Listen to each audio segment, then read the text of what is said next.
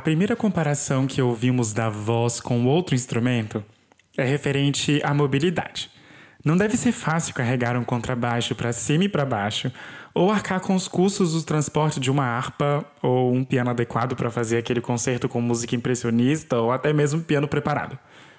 Não vou nem comentar sobre o timpanista, o xilofonista. Com a voz parece bem mais simples, não tem que carregar nada. Talvez apenas as partituras que hoje em dia se resolve com tablet ou impressões avulsas bem coladas para o pianista. Entre facilidades e dificuldades, temos uma importante questão com a voz.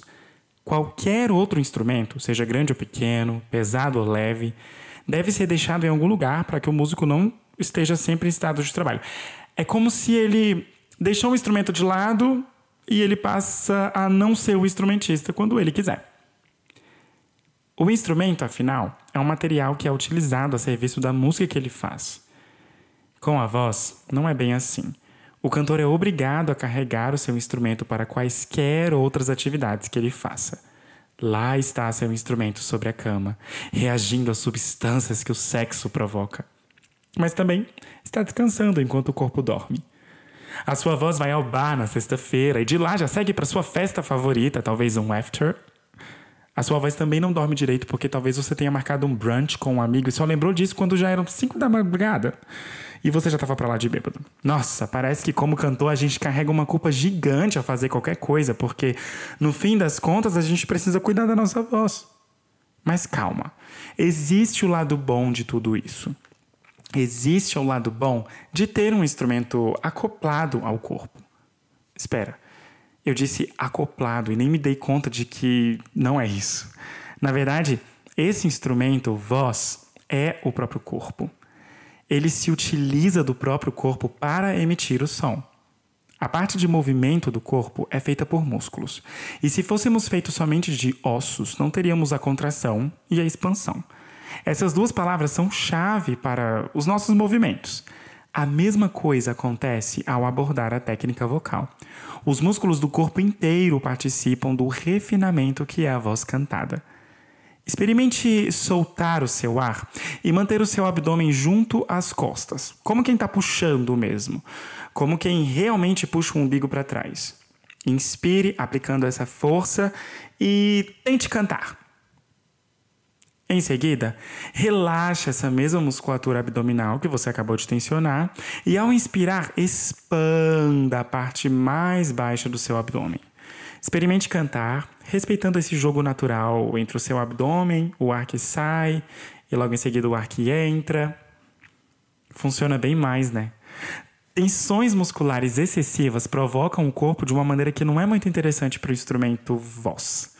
Ativação de músculos e trabalho cinético é muito mais interessante para esse instrumento. Eu gosto de descrever geograficamente como eu sinto a minha voz. E por que eu digo geograficamente?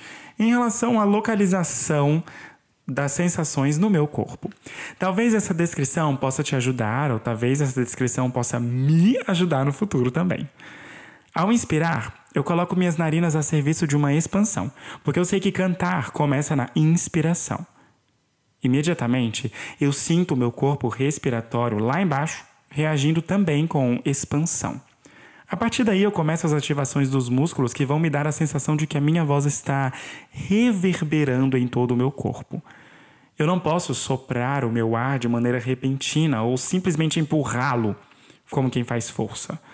É preciso requinte ao alongar esse ar. E eu sei como eu sinto no meu corpo. Após esse processo, eu já comecei a cantar e aí entram os, pró os próximos elementos, como a boca, o palato, a nuca, as costas. Eu gostaria de citar também uma parte muito legal que é os pés. Muitos cantores não sentem a base dos seus pés.